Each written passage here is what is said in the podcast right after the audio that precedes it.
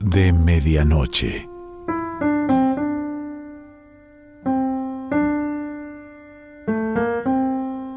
El cuento de hoy se titula Mi asiento en el tranvía y pertenece a Daniel Sueiro.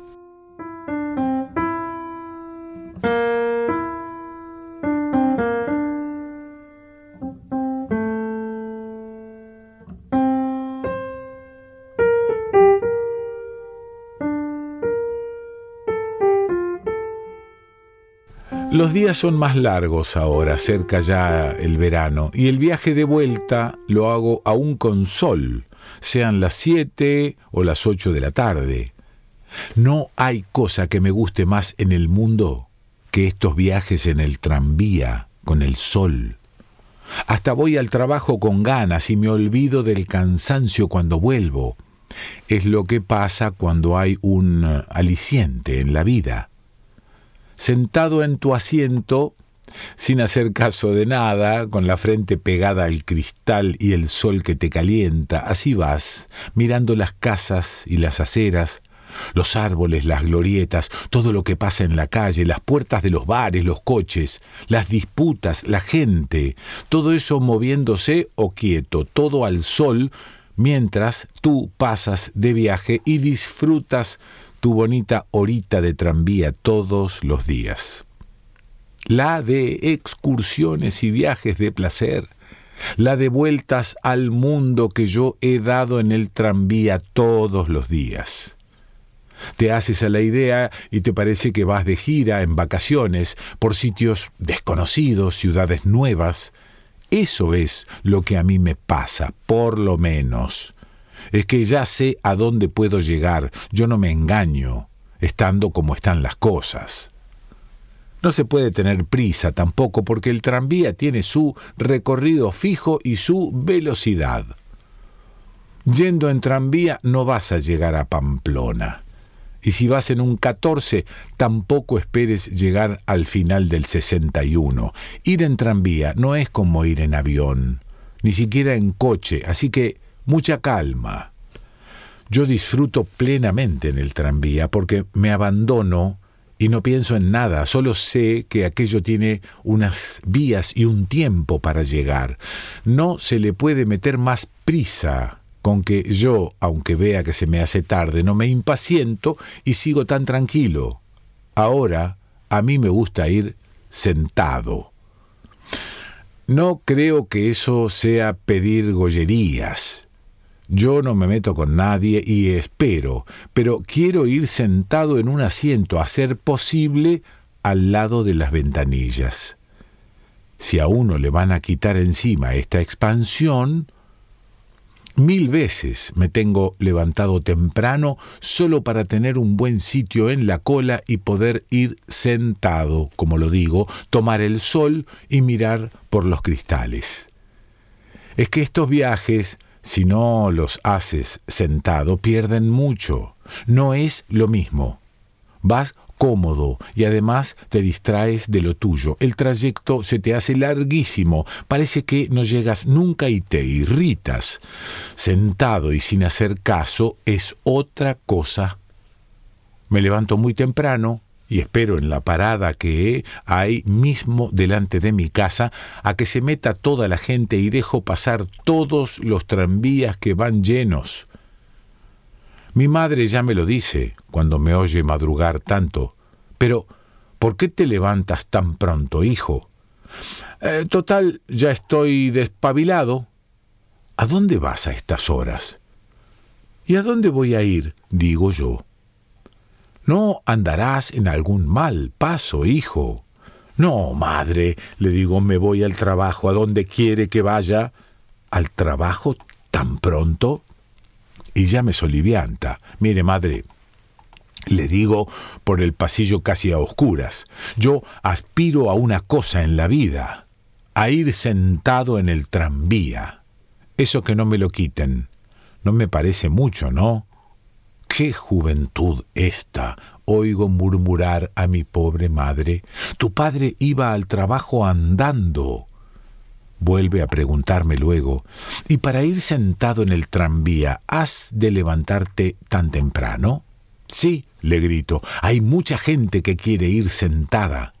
Yo no me peleo con ellos y los dejo pasar. Solo me siento cuando quedamos pocos y hay asientos bastantes. Y añado al cabo de un rato riendo y con la boca llena, aún así llego tarde al trabajo a veces.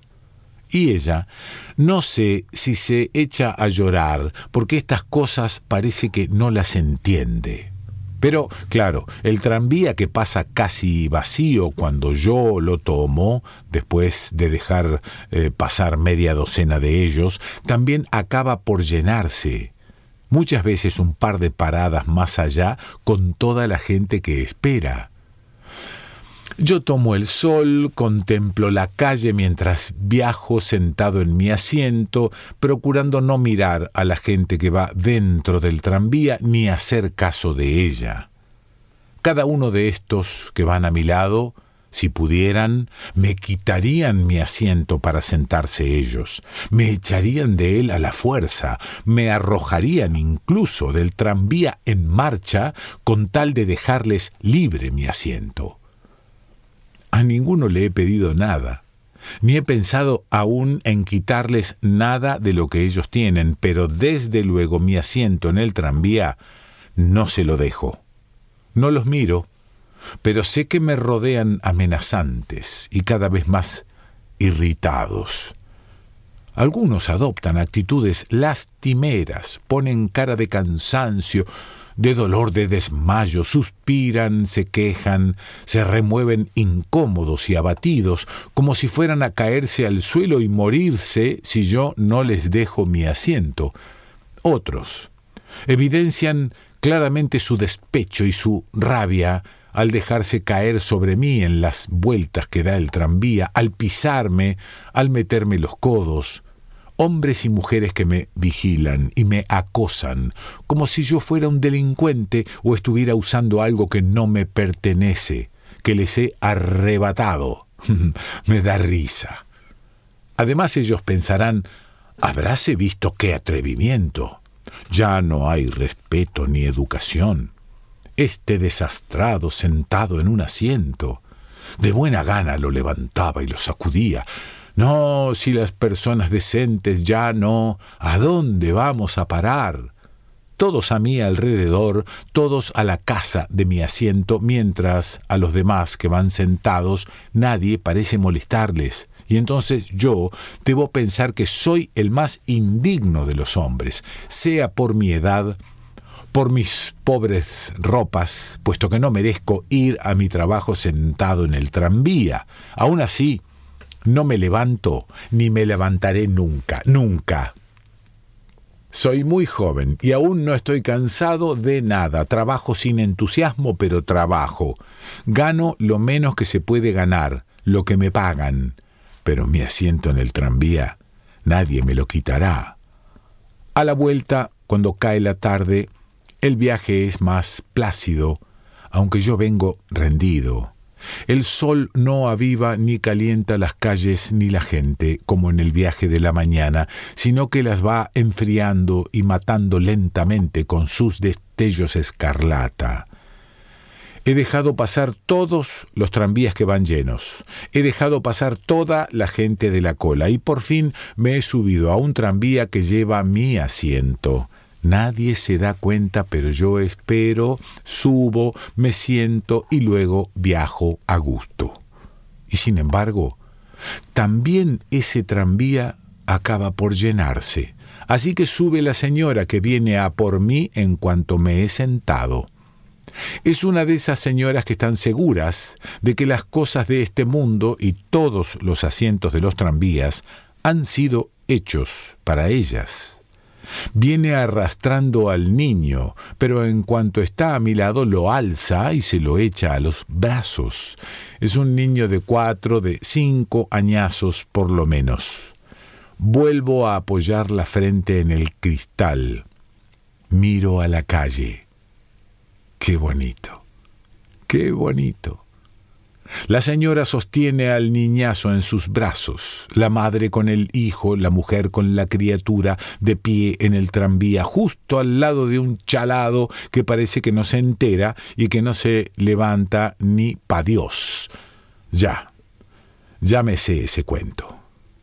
Con que no me muevo y a seguir disfrutando. Y miro lo de siempre, que todos me miran y me vigilan, me maldicen, todos en torno a mí, encima de mí, y yo aguanto, como si todos tuvieran derecho a mi asiento, como si los asientos de los demás fueran sagrados. Nadie habla, todo el mundo pendiente de mi asiento. Si me levanto o me quedo sentado, mientras la madre sigue acusándome con la preciada carga encima.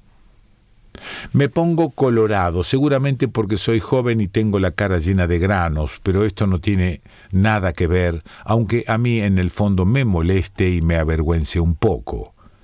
Sí que me fastidia porque además resulta que siempre me ruborizo y se me notan más los granos por culpa de las mujeres, sobre todo cuando las miro y ellas me miran o en casos como este, en que al fin y al cabo lo que pasa es que hay un asunto entre una señora y yo. Y voy pensando acerca de las mujeres, mientras sigue el viaje del tranvía, sentadito y al sol. Ellas nos disputan los puestos de trabajo, o no. Ganan carreras y a veces nos cohiben, nos avergüenzan, nos hacen sentirnos insignificantes y salvajes. Ellas nos gritan, discuten con nosotros, consiguen de los jefes cosas que nosotros no podemos conseguir. Pero el niño desde arriba me está pegando patadas en la cabeza, no sé si por orden de su mamá, y me tengo que retirar un poco y aplastar aún más la cara contra el soleado cristal. Cada vez hay más gente en el tranvía y más apreturas encima de mí.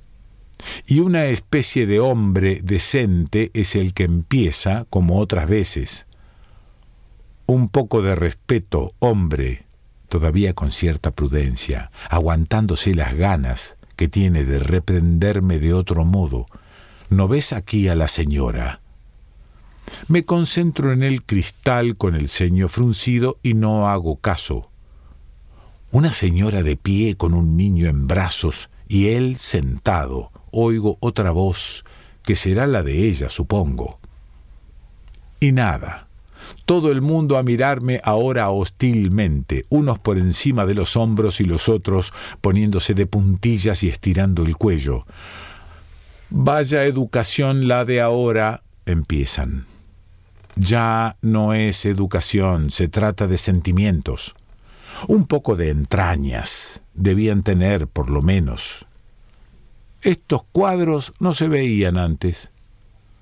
Caballeros que aún quedaban las nuevas generaciones, míralas. Con lo que ya empezaban a fastidiarme el placer del viaje y la contemplación del paisaje, porque estas cosas siempre afectan aunque no quieras. El hombre decente me dio unos golpes en el hombro con la mano y tuve que volverme. Que aquí la señora sigue de pie. Bajó la cabeza para hablarme y al mismo tiempo miraba a los otros que asentían. Estaba más bajo que todos ellos, precisamente por ir sentado, y parecía que iban a comerme.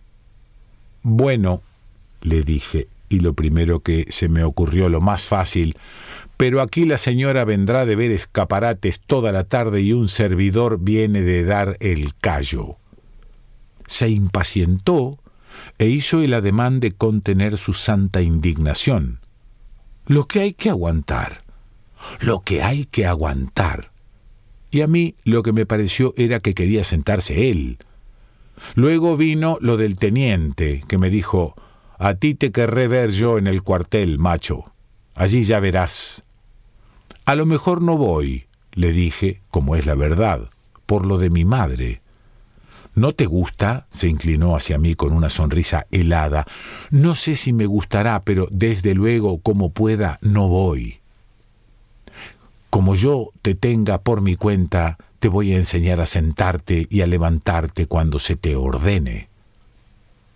El tranvía seguía su camino parando en las paradas y la gente se arremolinaba cada vez más a mi alrededor mientras cruzaba calles y barrios. Te salva, que yo aquí no tengo autoridad, decía el teniente, y también los demás hacían comentarios, condoliéndose de la señora que aún iba a pie y con el niño en brazos. Yo estaba casi llegando a mi parada, pero aún entonces salió otro que me quiso avasallar. No te pongas chulo encima, me dijo, que te hago levantar enseguida. Tenía un bastón en la mano y parecía apoyarse en él por ese lado del cuerpo, mientras el otro lado le colgaba del brazo que llevaba asido a una de esas correas de cuero. Lo miraban todos, como yo. Te puedo obligar a levantarte, insistió, o es que no lo sabes. Eché un rápido vistazo a ver si era mi asiento el que tenía la plaquita metálica y me quedé tranquilo, sin pensar en moverme. Su asiento no es este, le dije con toda seguridad. Lo que pasa es que su asiento lo debe estar ocupando otro por ahí. Yo me puedo sentar en donde quiera, gritó. Los demás así debían creerlo, porque asentían encantados al ver cómo se iban poniendo las cosas. Daniel Sueiro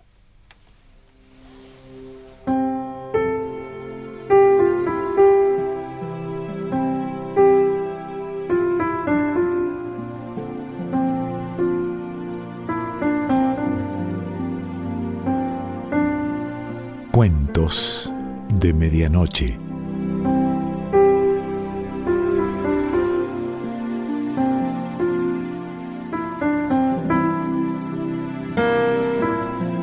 Selección Pancho Mondino. Idea y lectura Quique Pessoa.